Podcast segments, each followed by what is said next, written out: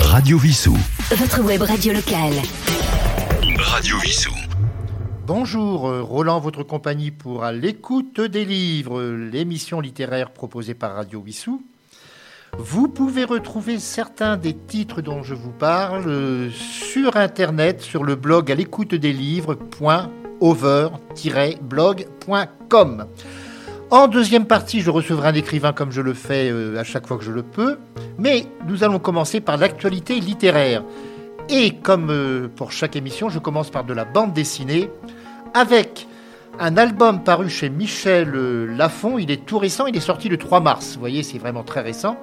Mémé dans les orties. C'est d'après le roman d'Aurélie Valogne. Alors là, c'est scénarisé par Véronique Grissot et les dessins sont de Christine Davenier. C'est un best-seller en littérature Mémé dans les orties, mais pour ceux qui ne le connaîtraient pas encore, ben, c'est l'histoire d'un vieux monsieur qui a 83 ans, Ferdinand Brun. Il est solitaire, il est bougon, euh, il est misanthrope, on peut dire. Il vit seul avec son chien. Et malheureusement, ben, son chien va disparaître un jour, et ça va le rendre encore plus aigri. Mais dans la résidence où il habite, il y a une petite fille qui va pratiquement forcer sa porte. Et il y a une vieille dame également qui, a 93 ans, on peut dire qu'elle a la pêche. Et ça va le transformer lui-même. Vous allez donc découvrir Mémé dans les orties en bande dessinée chez Michel Lafon. C'est un ouvrage qui fait 128 pages et son prix en librairie 21,95 euros. Passons maintenant aux éditions Delcourt avec Hurlevent. C'est le tome 1 qui s'appelle La Nuit des Chasseurs. Il y aura donc une suite. Les auteurs en sont pour le scénario Fred Duval et pour les dessins c'est Stéphane Créti. Et c'est un album qui aborde ce que les jeunes, euh, la nouvelle génération de bande dessinée apprécie beaucoup, c'est l'heroic fantasy. Mais c'est adossé ici à une esthétique renaissance. Et l'histoire c'est celle de Alceste de Hurlevent, un médecin qui est issu de la noblesse et qui est banni depuis des années sur les terres de l'Hélios comme tous ceux qui ont eu le malheur de déplaire au prince. Et là-bas, d'immenses canaux sont creusés, destinés à rendre un jour, peut-être, ces terres fertiles. Alors il est appelé sur ces chantiers Alceste, mais il est loin d'imaginer les conséquences de cet accident, parce qu'il y a eu une explosion, j'ai oublié de vous préciser, donc il est appelé à la suite d'une explosion sur un de ces chantiers. Il ne sait pas encore ce que, les conséquences qu'il va y avoir pour l'ensemble du royaume. Cet album fait 56 pages, Hurlevent, et son prix 14,95 euros. Nous terminons la partie bande dessinée avec un album paru chez Soleil. Dans la collection, on peut dire hors collection justement. Son titre, c'est Les Mantes religieuses. Et les auteurs en sont Bernard Suizen, Sophie Flamand et Christian Paty pour le dessin. Les deux premiers, Bernard Suiven et Sophie Flamand, étant les scénaristes. Et c'est un pastiche historique qui nous ramène au règne de Louis XI, lorsqu'il fut fait prisonnier par Charles le Téméraire. Alors cet épisode, on le trouve chez Walter Scott dans le roman Quentin Duard, mais là, c'est très différent. Alors il y a les mantes religieuses et il y a l'araignée, puisque à l'époque, on surnommait déjà Louis XI l'araigne ou l'araignée. Il est donc euh, détenu à Péronne par Charles le Téméraire, et deux personnes, Blanche Deloy et Arnaud Archambel, vont se déguiser en religieuses, pour cela qu'on appelle ça les mantes religieuses, le titre de l'ouvrage, pour le délivrer. Vont-ils réussir à le faire? Eh bien, il faudra lire l'album qui fait 48 pages, prix 14,50 euros. Aujourd'hui, nos pauses musicales seront consacrées à des poèmes mis en musique. Et nous allons commencer par un grand monsieur, puisqu'il s'agit de Jacques Prévert, ici chanté par les frères Jacques, en sortant de l'école. En sortant de l'école, nous avons rencontré un grand chemin de fer qui nous a emmenés tout autour de la terre dans un wagon doré. Tout autour de la terre, nous avons rencontré la mer qui se promenait avec tous ces coquillages, ces îles parfumées et puis ces beaux naufrages et ces saumons fumés. Au-dessus de la mer, nous avons rencontré la lune et les étoiles bateau à voile, partant pour le Japon. Et les trois mousquetaires descendent de la main, tournant la manivelle d'un petit sous-marin, plongeant au fond des mers pour chercher des oursins. Revenant sur la terre, nous avons rencontré sur la voie de chemin de fer une maison qui fuyait, fuyait tout autour de la terre, fuyait tout autour de la mer, fuyait devant l'hiver qui voulait l'attraper? Mais nous, sur notre chemin de fer, on s'est mis à rouler, rouler derrière l'hiver et on l'a écrasé et la maison s'est arrêtée.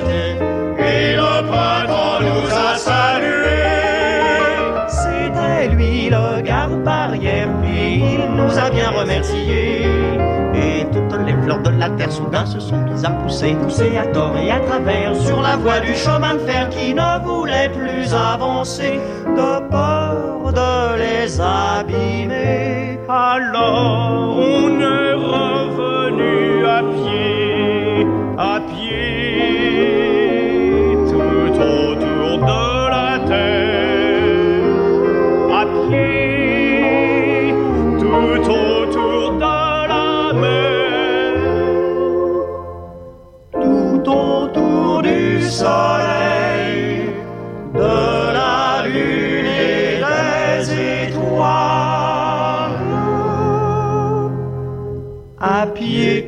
à cheval, en voiture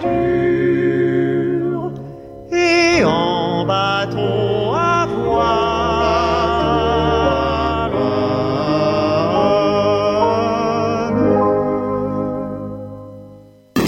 Radio Vissou. Votre web radio locale. Radio Vissou. Et je vous rappelle que sur Facebook également, vous pouvez retrouver Radio Wissou. Nous allons passer à la littérature pour la jeunesse, alors avec un premier ouvrage qui est en même temps très pédagogique et que les adultes peuvent et même doivent lire. Il s'agit du Secret d'Alexis d'Emmanuel Séguier, c'est paru chez Tom Pouce. Et le secret d'Alexis, eh bien, le secret d'Alexis, c'est une maladie dont on ne parle pas souvent. Ça s'appelle la dyspraxie. Savez-vous ce qu'est la dyspraxie? Eh bien, c'est un trouble du développement durable qui affecte la planification, l'organisation, l'exécution ainsi que l'automatisation des gestes, des mouvements. Ainsi, lorsque vous voulez saisir un objet sur euh, votre table, bah, vous le faites automatiquement. Quelqu'un euh, qui est dyspraxiste, si on peut dire, ou dyspraxique, devra réfléchir pour faire ce mouvement. Donc c'est beaucoup plus lent. Alors ça joue également sur, son, sur la lecture, bien sûr, sur l'apprentissage de la lecture. Et donc il y a beaucoup de retard scolaire. Mais ce n'est pas quelque chose de fatal. Il y a d'ailleurs en classe maintenant des AVS, des aides à la vie scolaire pour les enfants qui sont donc euh, atteints de dyspraxie. Et ce récit, Le secret d'Alexis, ça nous raconte l'histoire d'un petit garçon dont le père nie l'existence de ce mal, enfin de ce mal, de cette particularité plutôt. Et donc nous allons voir comment euh, il va évoluer pour euh, pouvoir vivre un peu comme les autres, parce qu'il y a des élèves, des autres élèves qui se moquent un peu de lui aussi, ce n'est pas très gentil. Alors l'auteur du livre, Emmanuel Séguier, est lui-même père d'un enfant dyspraxique. Il est graphiste et c'est lui qui est illustrateur aussi du livre. Et je peux que vous conseiller Le secret d'Alexis d'Emmanuel Séguier pour connaître mieux ce, ce problème que connaissent à peu près 3 à 4% des enfants quand même en France. Continuons les livres jeunesse, si vous le voulez bien, avec euh, aux éditions Oscar, Joséphine Baker, Reine du Monde. Alors c'est à partir de 11 ans. L'auteur en est Mano Gentil. C'est un ouvrage qui fait 94 euh, pages, 9,95 euros. Et c'est la vie de Joséphine Baker. On a beaucoup parlé d'elle pour son entrée au Panthéon. On la connaît surtout comme chanteuse, meneuse de revues au musical, mais il ne faut pas oublier qu'elle fut aussi agent de renseignement pour euh, la France libre pendant la Deuxième Guerre mondiale, qu'elle se battit contre le racisme aux côtés de Martin Luther King, et donc qu'elle a adopté 11 enfants venant du monde entier. C'est donc sa vie qui est racontée aux enfants, celle de Joséphine Baker, chez Oscar, un éditeur de qualité qui, écrit, qui publie essentiellement pour les enfants, mais également pour les adultes. Nous allons faire une deuxième pause musicale. Alors toujours, comme, euh, comme je vous l'ai dit aujourd'hui, ce sont des poètes mis en musique. Alors là, c'est un poète très très ancien, puisque du, Moyen Âge, Rudebeuf, pauvre Rudebeuf, que nous interprète Johan Bez.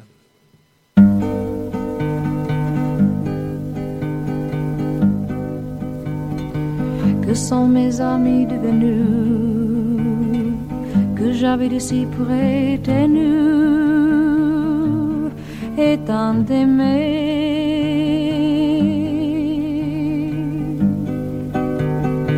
Ils ont été trop clairsemés, je crois le vent les a ôtés. L'amour est morte.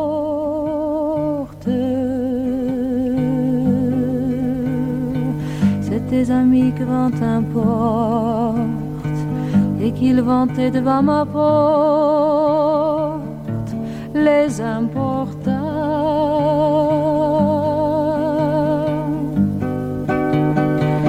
avec le temps qu'arbre de feuilles, quand il ne reste le branche feuille que n'aille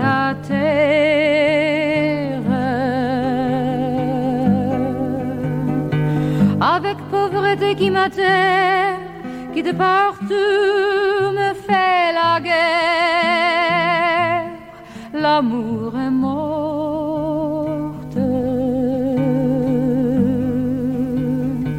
Ne convient pas que vous raconte comment je me suis mise en en quelle manière.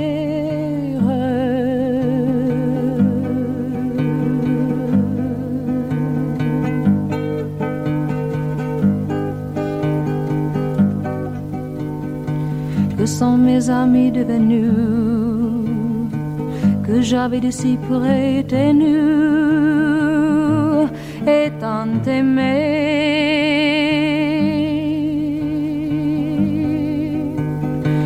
Ils ont été trop clairsemés, je crois le vent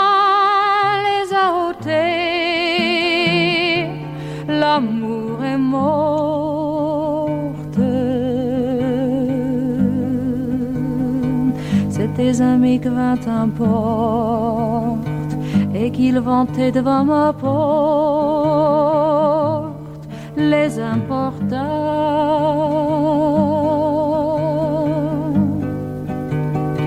Pauvre sans et pauvre mémoire, m'a dû donner le roi de gloire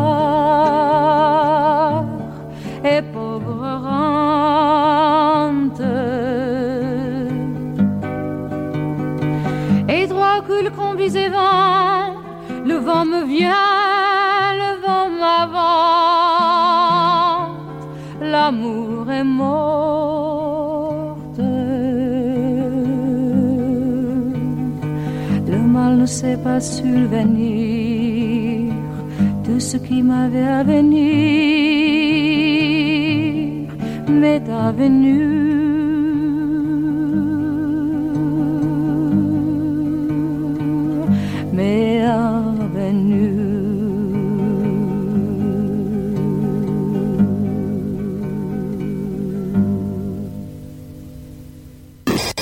Radio Vissou.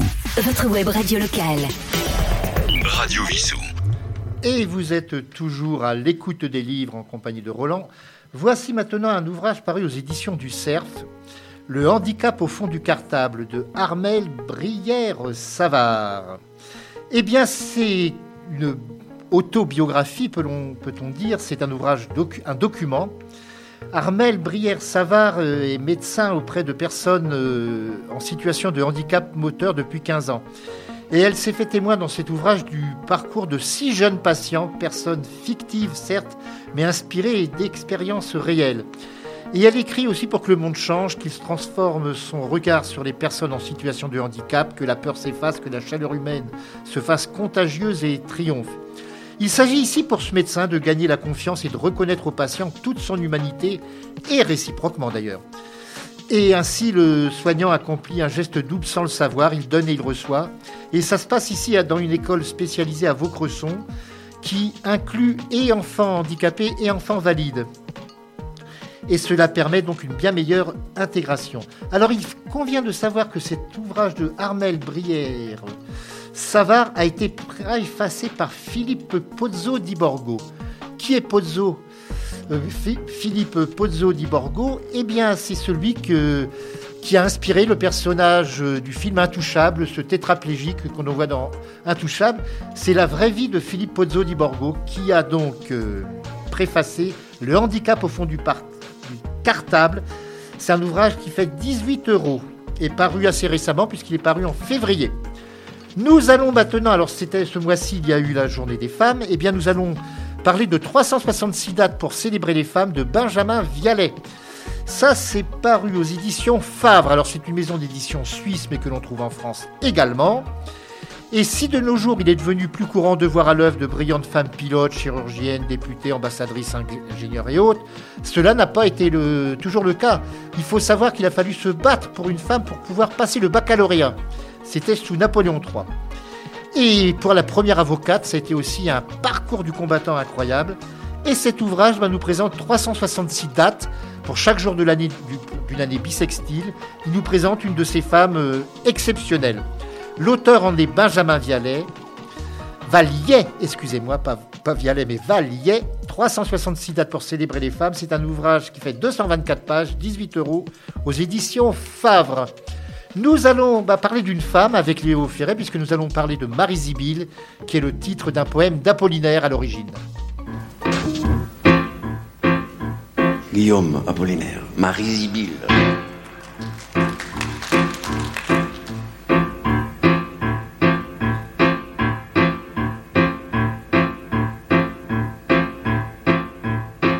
Dans la haute rue à Cologne,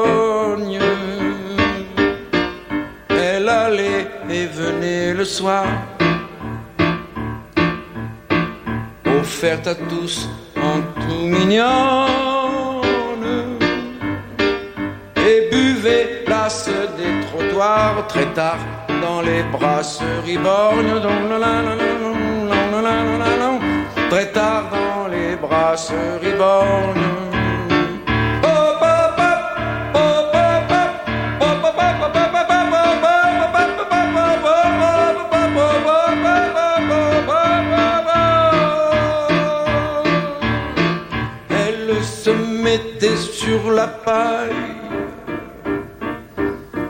Pour un maquereau rouge et rose. Il était juif et sentait l'ail. Elle avait, venant de Formose, tiré d'un bordel de Shanghai. Tiré d'un bordel de Shanghai.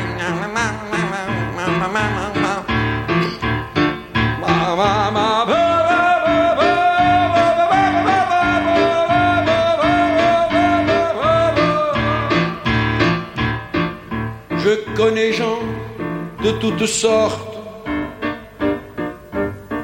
Ils n'égalent pas leur destin. Indécis comme feuilles mortes. Des feux mal éteints, leur cœur bouge comme leur porte. Leur cœur bouge comme leur porte. dans la haute rue à Cologne. Elle allait et venait le soir, ah, offerte à tous en tout mignonne, et buvait place des trottoirs le soir dans les brasseries borgnes très tard dans les brasseries borgnes.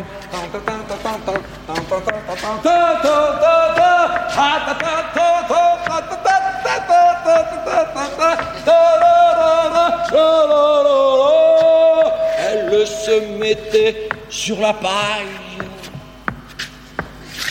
pour un maquereau rose et rose.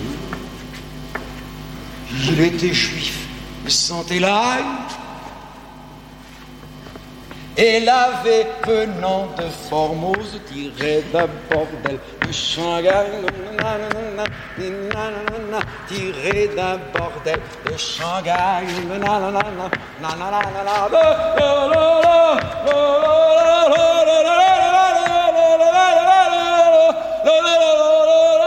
Je connais gens de toutes sortes. Ils n'égalent pas leur destin indécis, comme feuilles mortes. Leurs yeux sont des feux mal éteints, leur cœur bouge, comme leurs portes.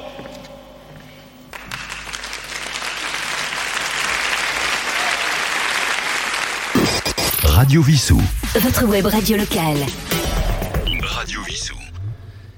Eh bien, nous continuons à l'écoute des livres avec un roman de Pavel Kreniev qui, est- qui s'appelle La neuvième cible. Le sous-titre, c'est Sniper contre Sniper. Ça a été traduit parce qu'il faut parler parfois des traducteurs. On oublie toujours de parler des traducteurs lorsque c'est un ouvrage étranger. Le traducteur est Thierry Marignac. Et cet ouvrage est paru à la Manufacture de Livres. Alors nous sommes en 1992 dans les décombres de l'Union soviétique. L'étroit territoire de Moldavie qui longe la frontière ukrainienne est devenu une zone de guerre écartelée entre les forces russes et moldaves. Nous sommes vraiment en pleine actualité.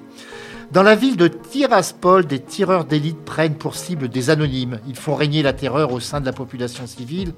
Alors ils peuvent tuer aussi bien euh, un homme, un- une femme ou même un enfant, bien sûr. Et Nikolai Gaïdamakov est envoyé de Moscou avec pour mission de mettre fin à ce chaos. Ce jeune militaire doit traquer les tireurs adverses, étudier leur terrain d'action, déduire les angles de tir, se glisser dans la peau de l'adversaire. Il va en tuer huit de ces snipers, mais la neuvième cible s'échappe sans cesse. Et la traque se fait obsédante tandis que la pression de sa hiérarchie est de plus en plus pressante.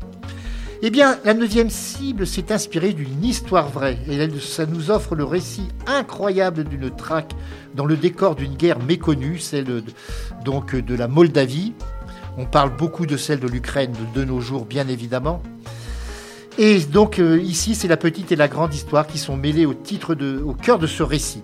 Je rappelle le titre, la neuvième cible, Sniper contre Sniper. L'auteur en est Pavel Kreniev, c'est paru à la Manufacture de Livres. Nous allons écouter maintenant un poème de Aragon chanté par Bernard Lavillier. Est-ce ainsi que les hommes vivent? Est-ce ainsi que les hommes vivent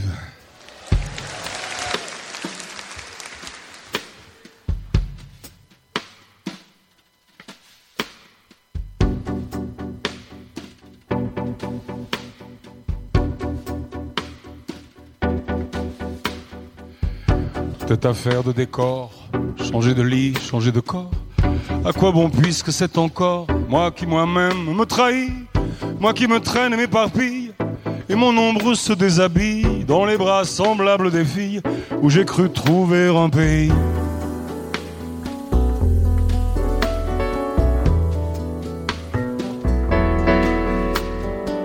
Cœur léger, cœur changeant, cœur lourd, le temps de rêver est bien court. Que faut-il faire de mes jours? Que faut-il faire de mes nuits? Je n'avais amour ni demain, nulle part où je vis mains. Je comme la rumeur, je m'endormais comme le bruit. Est-ce ainsi que les vivent Et leurs baisers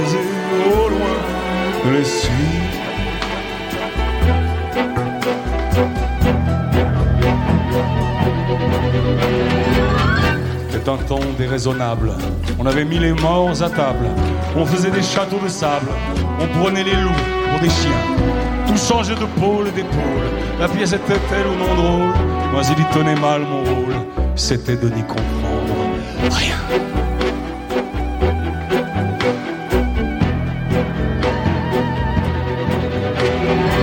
Dans le quartier Wenzalern, entre la Sarre et les casernes, comme les fleurs de la luzerne, fleurissaient les Lola. Elle avait un cœur d'hirondelle sur le canapé du bordel. Je venais m'allonger près d'elle dans les hoquets des pianos. Est-ce ainsi que les hommes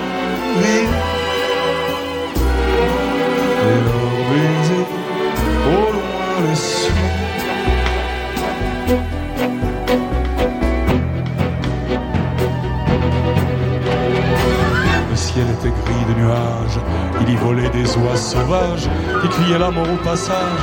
Au-dessus des maisons des quais, je les voyais par la fenêtre, leur chant triste entrait dans mon être, et je croyais y reconnaître du Renner Maria Rilke.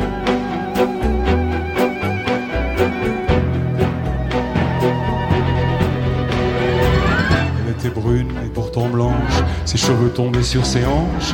Et la semaine et le dimanche, elle offrait à tous ses bras nus. Elle avait des yeux de faïence et travaillait avec vaillance pour un artilleur de Mayence qui n'en est jamais revenu. Est-ce ainsi que les hommes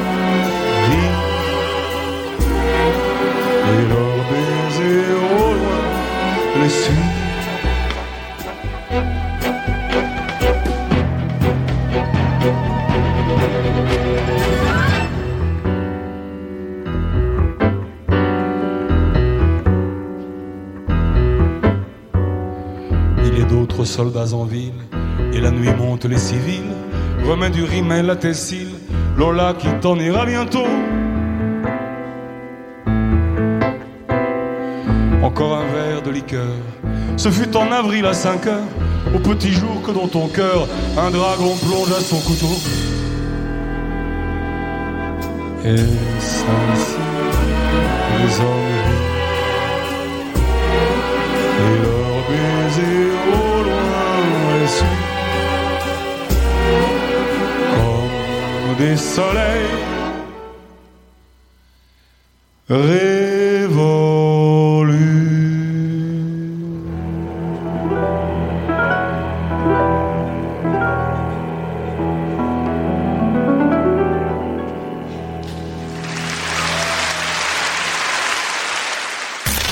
Radio Vissou. Votre web radio locale.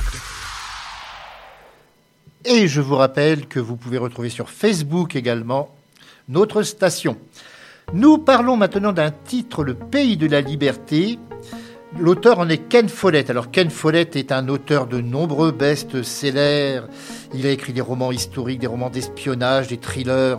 Et là, c'est un roman historique qui s'appelle Le Pays de la Liberté. C'est paru, je le précise tout de suite, aux éditions Retrouvées. C'est une réédition, car les éditions Retrouvées rééditent des titres, mais en gros caractères pour les personnes ayant des difficultés à lire. Soit qu'elles ont des myopes ou autres, mais c'est vraiment très très. Alors c'est pour ça que les ouvrages sont assez épais, 576 pages, mais en fin de compte, ça représente 400 pages de l'ouvrage lorsqu'il est paru primitivement. Et dans le pays de la liberté, nous nous retrouvons donc euh, au XVIIIe siècle. Ça commence en Écosse, où un, jeune homme, Mac, Mac H, travaille au fond d'un puits de mine de charbon en, en Écosse. Donc, et il faut savoir qu'à l'époque, euh, pour ces mineurs, on peut parler quasiment d'esclavage, car lorsqu'un garçon à 21 ans travaillait depuis un an dans la mine, il y était attaché à vie, sauf s'il partait avant. Donc c'est ce qui va se passer. Il va y avoir euh, une révolte de sa part.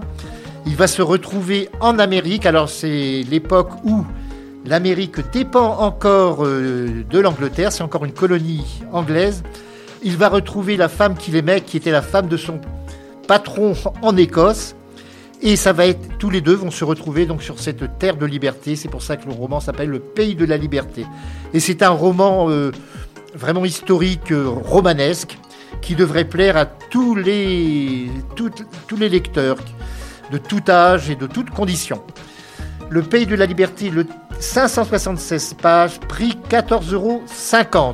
Nous allons écouter maintenant Monsieur Georges Brassens dans un poème de adaptation d'un poème de Victor Hugo, Gastibelza, l'homme à la carabine.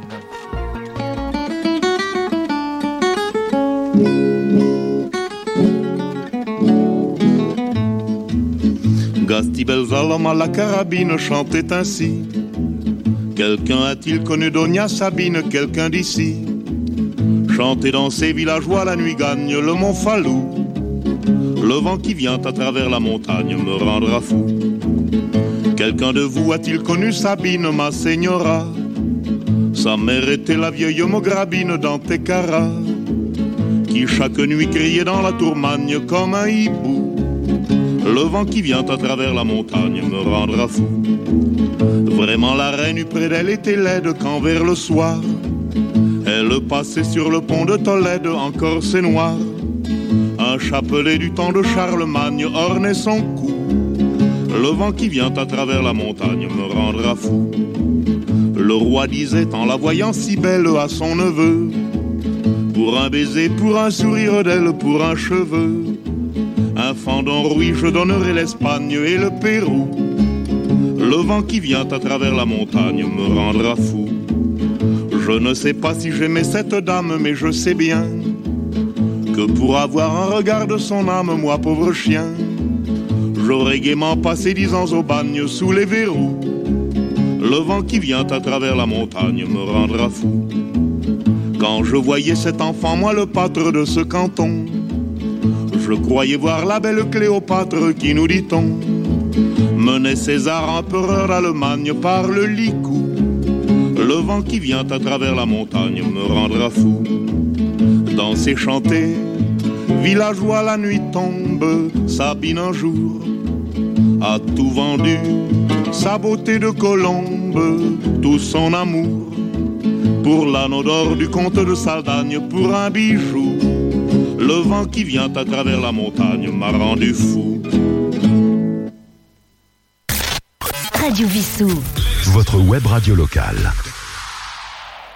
Nous allons terminer la première partie de cette émission avec un roman policier, un thriller comme l'on dit maintenant. N'avoue jamais, l'auteur en est Lisa Gardner et c'est paru chez Albin Michel. L'histoire est la suivante. Un homme est abattu de trois coups de feu à son domicile. Alors, ça se passe aux États-Unis, hein, je le précise. Et lorsque la police arrive sur place, elle trouve sa femme, Evie, qui est enceinte de 5 mois, mais elle a l'arme à la main. Mais c'est pas une inconnue pour l'enquêtrice euh, Didi Warren, qu'on a rencontrée d'ailleurs dans d'autres romans de Lisa Gardner, car euh, sept ans plus tôt, non, 16 ans plus tôt, pardonnez-moi, elle avait été accusée d'avoir tué son propre père d'un coup de fusil. Et elle avait quand même été innocentée car euh, on avait conclu à l'époque à un accident. Alors est-ce qu'il s'agit d'une coïncidence? Est-ce qu'elle est coupable vraiment ou alors est-ce qu'elle est victime de son passé? Et Lisa Gardner il signe ici un de ses thrillers vraiment euh, les plus forts car jusqu'à la dernière page pratiquement on a hâte de terminer l'ouvrage euh, pour savoir ce qu'il en est exactement. Est-ce que cette jeune femme Evie a tué son père euh, accidentellement? Est-ce vraiment elle d'ailleurs qui l'a tué? Mais ça, il faut arriver aux dernières pages pour le savoir. Ce roman N'avoue jamais de Lisa Gardner est paru chez Albin Michel. Nous allons achever cette première partie avec un poème de Paul Fort, La Marine, chanté par Francesca Solville. Francesca Solville qui, en ce mois de mars, vient de fêter ses 90 ans. Alors je lui dis bon anniversaire.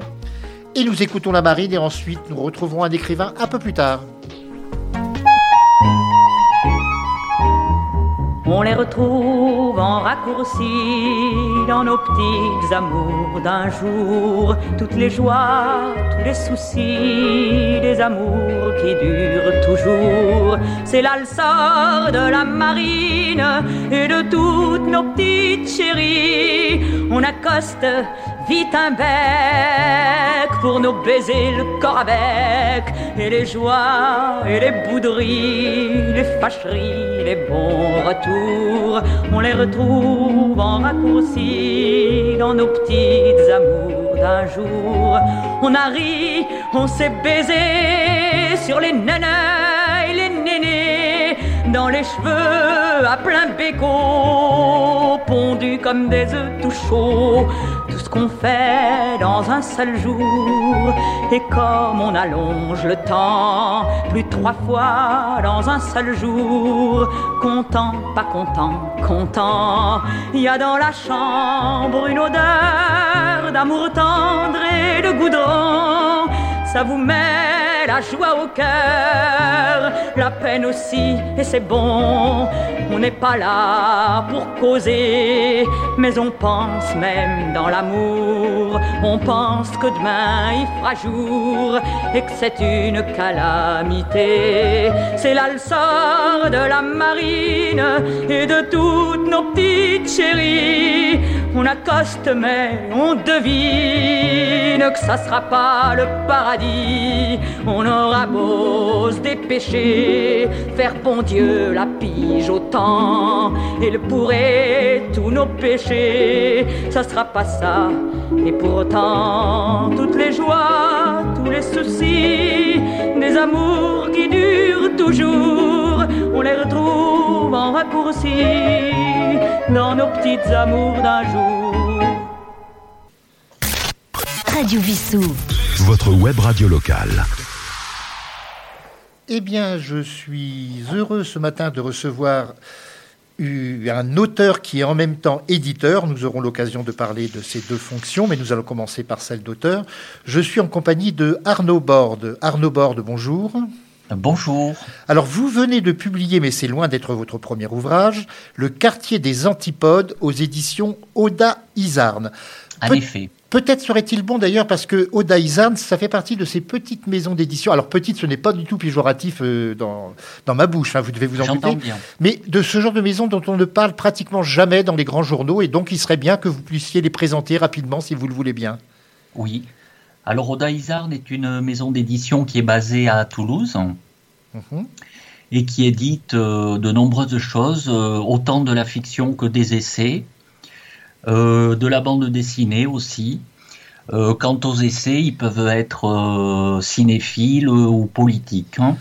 Euh, c'est très diversifié et euh, c'est une maison euh, qui est assez euh, dynamique hein, finalement. Oui, en cinéphile, par exemple, il y a, je vois Philippe Dugue qui a été euh, longtemps responsable du Palais de Tokyo à Paris, Oui. qui, est- qui a écrit de nombreux ouvrages consacrés au cinéma d'ailleurs. Oui, tout à fait. Ils ont euh, plusieurs collections euh, et entre autres, leur collection la plus fréquentée s'appelle le Lys Noir et c'est euh, consacré euh, à la littérature euh, policière hein, avec un, un héros récurrent qui s'appelle le Hussard, tout simplement.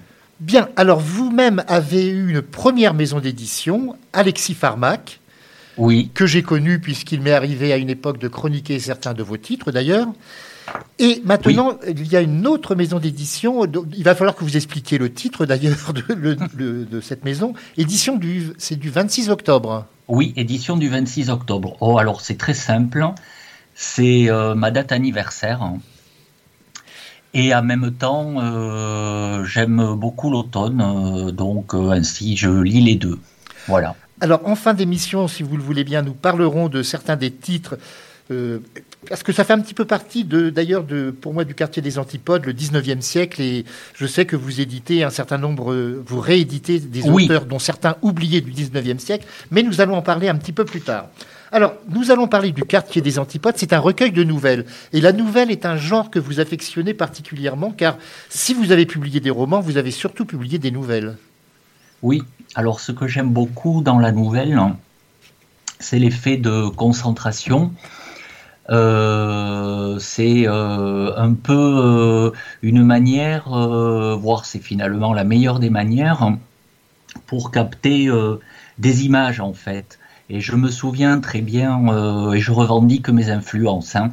Donc je me souviens de, de Stevenson qui parlait des images comme une concrétion d'aventure, hein, et c'était l'image qui finalement euh, donnait toute sa profondeur euh, à l'aventure, et pas nécessairement le récit d'ailleurs.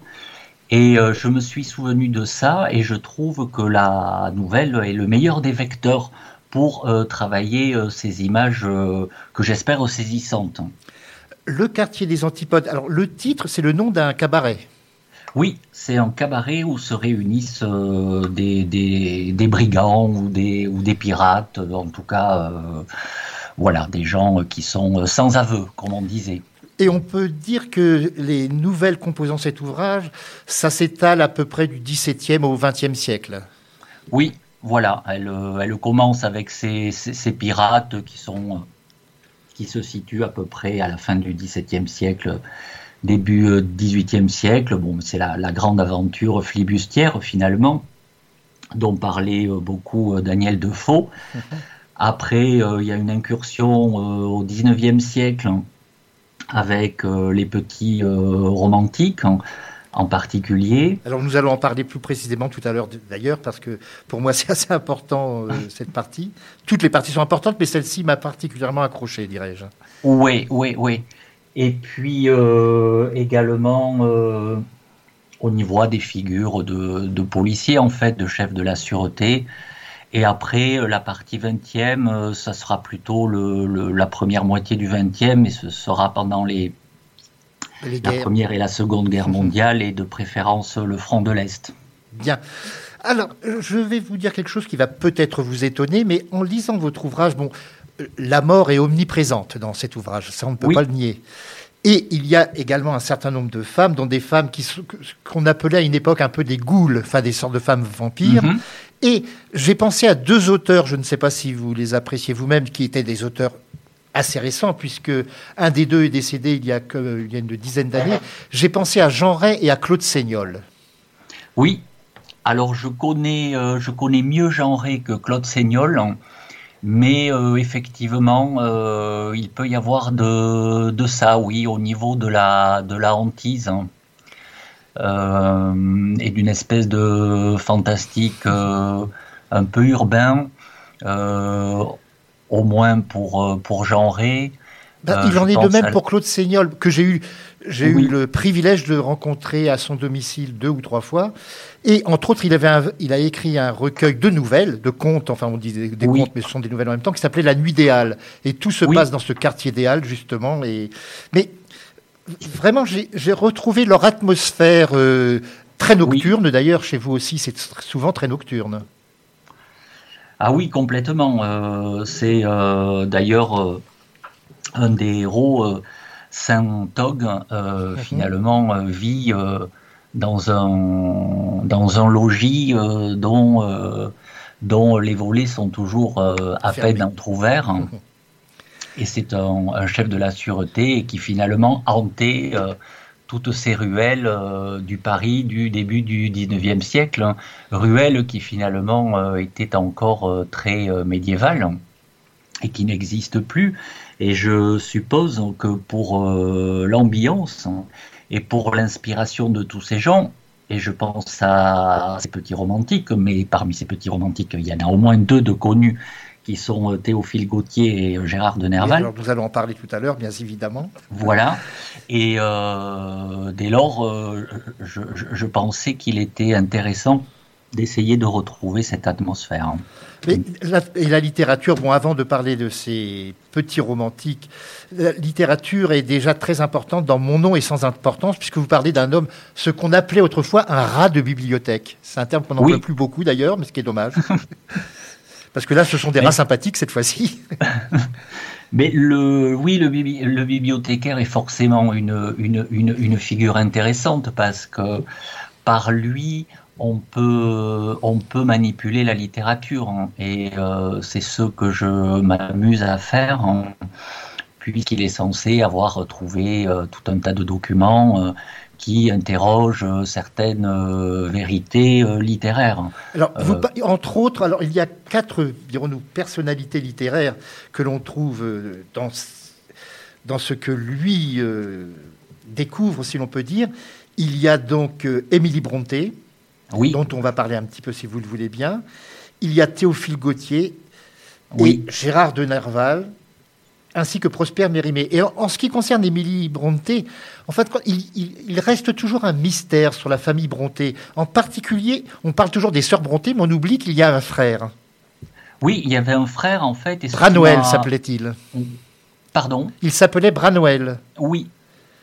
Et ce qui m'intéressait, euh, c'était l'aspect euh, bon euh, ultra romanesque, bien évidemment, mais il y a quelque chose, euh, je reviens à ce terme, d'une hantise quand on fouille un peu la biographie de la famille, euh, surtout euh, leur enfance hein, dans ces landes perdues, et puis leur attrait pour des exotismes, on dira un peu controuvés tout de même. Et j'ai pensé que c'était intéressant d'exagérer cet aspect-là et, euh, et de, parler de la famille sous un mode un peu euh, ensorcelé. En, tout cas, euh, on ne sait pas trop ce que fait Charlotte Bronté, si ça n'est pas une finalement une une pitié qui est très sensible aux événements et qui qui se voue aux éléments. J'entends éléments au sens élémental du terme. Je pense à un tableau qui représente les trois sœurs, sur lequel figurait également le frère, et il a été effacé de ce tableau. C'est lui d'ailleurs qui l'a effacé volontairement, je crois. Oui, oui, oui, oui, oui. Il y a vraiment il y a quelque chose de nébuleux chez, chez, chez dans cette fratrie. Euh, alors je sais qu'on le lit euh, encore une fois pour euh, l'ultra romanesque, hein, mais je pense qu'on peut les appréhender autrement. Je parlais de, l'aventure tout à l'heure, hein, et surtout chez Charlotte. Hein, euh, à bien euh, la lire, hein, il y a, euh, de, ces, de ces images qui sont des concrétions d'aventure. Il n'y a pas que la psychologie un peu exaltée ou le romanesque. Il y a véritablement cette espèce de possession comme cela du, du, paysage. En fait, on est à la frontière. On est vraiment à la frontière. Alors, bien évidemment, frontière qui peut être euh, psychologique, hein, euh, puisqu'au-delà, euh, bon, c'est la passion, mais cette passion glisse à peine, mais il me semble qu'on peut le subodorer, glisse vers quelque chose d'un petit peu fantastique tout de même. Et c'est ce à quoi j'ai été sensible. Alors, je rappelle que je suis en compagnie de Arnaud Borde pour le Quartier des Antipodes, paru aux éditions Oda Isarn. Nous parlions tout à l'heure de ces petits romantiques. il y a des noms de cités, certains dans votre ouvrage, dont certains auteurs un peu trop oubliés aujourd'hui. Je vais en citer deux. Il y a Petrus Borel. Oui. Alors, lui se surnommait lui-même le lycanthrope. Oui, le lycanthrope. Euh, alors, c'était à la fois. Euh, pour des raisons euh, politiques et pour euh, des raisons euh, littéraires, d'exaltation littéraire. Alors politique, puisque certains de ces jeunes gens étaient absolument républicains et considéraient que cette, cette, cette, il vivait la politique comme une exaltation et donc la figure du lycanthrope était finalement la figure du poète maudit. Qui faisait euh, sienne certaines causes euh, et euh, qui, par justement son exaltation, pouvait avoir quelque chose, du moins aux yeux des bourgeois, quelque chose d'un peu effrayant. Et après le lycanthrope, eh bien c'est aussi la figure du romantisme noir, le loup-garou que l'on retrouve et qu'il a beaucoup travaillé dans ses contes qui s'appelle Champavert et puis son roman Madame Putifar, euh, où l'on retrouve tous les excès, euh, ce qu'on appelle le frénétisme, euh, de, cette, de ce premier quart du 19e siècle. Autre auteur, donc, oublié par nombre de personnes aujourd'hui, pas par tout le monde heureusement, Arsène Houssaye. Oui, bien Arsène Houssaye euh, il a euh, bon, il a, il a, beaucoup écrit aussi. Euh, on a complètement oublié son œuvre hein. et il a fréquenté essentiel, il a fréquenté beaucoup ces gens. Alors je me rappelle plus le titre de son ouvrage, mais on trouve aussi pas mal de renseignements sur l'hôtel du Doyenné où tous se réunissaient, lui entre autres. Hein. Mmh. Et c'est très très intéressant au niveau de l'anecdote. Hein et euh, par exemple sur Nerval qui poursuivait, euh, qui poursuivait nuitamment les chats avec euh, une compagne, je crois, hongroise.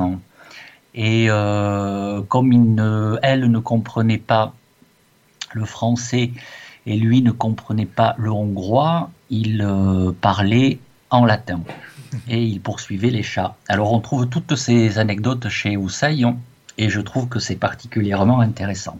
Alors, vous venez de parler de Gérard de, Nerval. Il est bien évidemment dans votre ouvrage. On ne donnera pas trop de détails sur sa mort, mais on peut dire que sa mort, ça a vraiment euh, inspiré beaucoup d'auteurs. Là, je pense entre autres, par exemple, à René Réhouven, un auteur que j'ai eu décédé il y a quelques années, que j'ai eu l'occasion de rencontrer il y a bien longtemps. qui, dans une de ses nouvelles également, donc met en scène, si l'on peut dire, la mort de Gérard de Nerval. Alors, je, la légende dit que qu'on l'aurait retrouvé pendu à l'emplacement du trou du souffleur du théâtre de la ville. Oui. Est-ce une légende Est-ce la réalité ça C'était rue de la Vieille Lanterne, c'est cela? Oui, c'était rue de la Vieille Lanterne. Euh, il y a aussi euh, Baudelaire, hein, j'ai lu ça, alors je ne sais plus où, mais Baudelaire, dans une lettre, à un moment donné, dit euh, Gérard de Nerval, Gérard de Nerval, mais en fait, il ne s'est pas suicidé, il ne s'est pas suicidé. Sous-entendu, bien d'autres choses. Bon, là, on rentre dans une littérature parallèle, mais qui est euh, très intéressante, euh, bien entendu. Et euh, on trouve aussi des détails sur les quelques heures qui ont précédé son suicide, où certains disent l'avoir vu errant en paletot, exalté. Bon, chez lui, l'exaltation. C'était permanent, si l'on peut dire. Était permanente et prenait une forme, on dira, psychiatrique, puisqu'il était, bien évidemment, enfin, bien évidemment, il était interné à la clinique du, docteur Blanche, très célèbre dans la Voilà, du très célèbre docteur Blanche.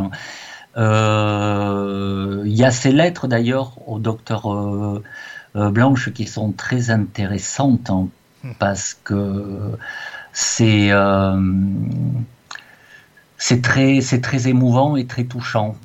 Il y a un trait d'union entre tous les auteurs dont nous avons parlé, c'est Théophile Gautier. Oui, bien évidemment, Théophile Gautier, c'est celui euh, qui, euh, en quelque sorte, est le, comment dire, le, chef de tous ces jeunes gens, ne fût-ce que pour la postérité, et puis parce que c'était euh, tout de même un des, plus, euh, vivaces et des plus actifs. Et puis on se souvient de la bataille euh, ah. d'Hernani. Où, les gilets rouges, si mes souvenirs, c'était pas les gilets jaunes à l'époque. voilà, où il portait, où il arborait fièrement et avec arrogance, pour encore une fois choquer le bourgeois, un gilet, un gilet rouge. Et en plus, euh, il portait euh, le cheveu euh, très long.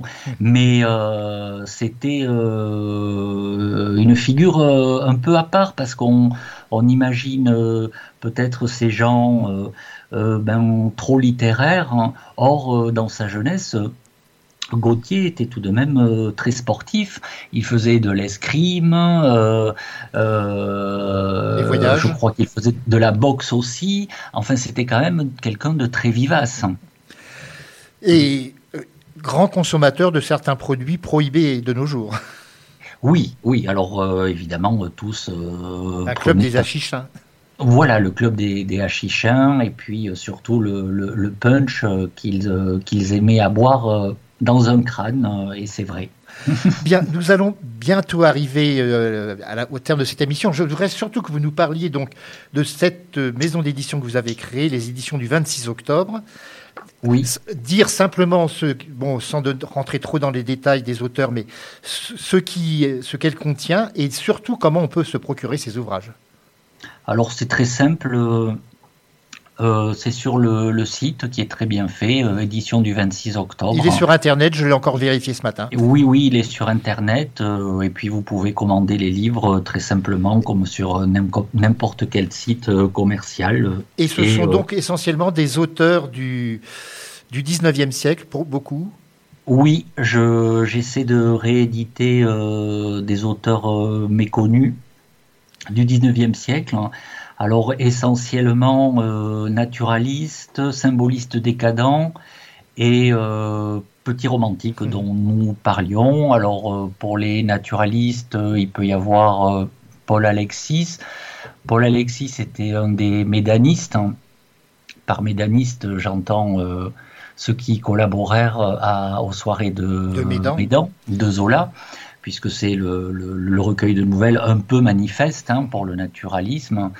Euh, or, c'est fort dommage euh, qu'on ne les lise plus, ces gens-là. Enfin, on lit euh, Maupassant, qui a collaboré aussi, on lit Huysmans, mais on ne lit plus les autres, c'est-à-dire Léon Hennick, que je réédite également, Paul Alexis et Henri Séard. Euh, après, au niveau du, du décadentisme, euh, mais je réédite euh, Jean Lorrain. Jean Lorrain, justement, j'allais vous, j'allais le dire à l'instant. Voilà, La Jonque dorée qui n'a pas, qui n'a pas été euh, réédité euh, depuis, qui est qui est un conte exotique puisque à la fin du 19e siècle, il y avait tout de même une forte inclina- inclination vers le vers un exotisme. Alors exotisme bien évidemment euh, un peu frelaté, euh, un peu malsain. Et puis euh, aussi Jeanne de Lavaudère, qui est une écrivain assez oubliée et qui, me semble-t-il, réunit dans son œuvre toutes les composantes de cette littérature euh, fin de siècle. Alors euh, ça peut être naturaliste, euh, symboliste, euh, un peu occultiste aussi, parce qu'il y avait pas mal d'occultisme dans cette littérature-là. Et donc, en allant sur le site des éditions du 26 octobre, on peut commander très facilement Oui. ces ouvrages. Oui, je dirais, ces ouvrages. Je, je vais peut-être le résumer en disant que ce sont des ouvrages que devrait contenir, genre je vais employer le- ce terme dans son sens ancien, la librairie d'un honnête homme. Honnête homme comme on employait ce terme autrefois.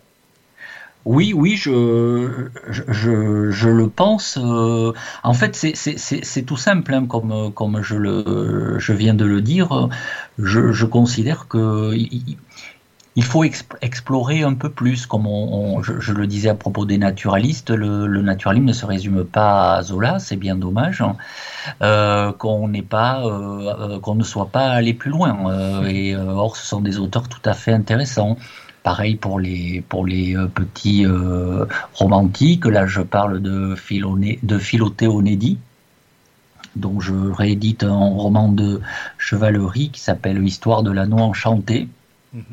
Et euh, pareil pour les petits romantiques, euh, enfin les romantiques, hein, euh, le romantisme français ne s'arrête pas à Nerval ou à Gautier.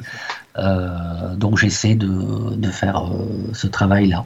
Eh bien, Arnaud Borde, je vous remercie. Alors, je rappelle le titre de l'ouvrage dont nous avons parlé essentiellement aujourd'hui, Le quartier des antipodes, aux éditions Oda Isarn, A-U-D-A et plus loin I-S-A-R-N.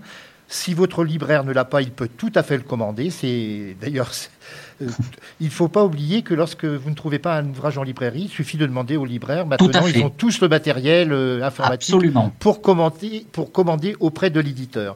Alors, je donne toujours la- cette indication, euh, le prix de l'ouvrage, qui est tout à fait modeste, 15 euros. Parce Oui. que ça, ça intéresse également le lecteur de savoir euh, Oui. le prix de l'ouvrage.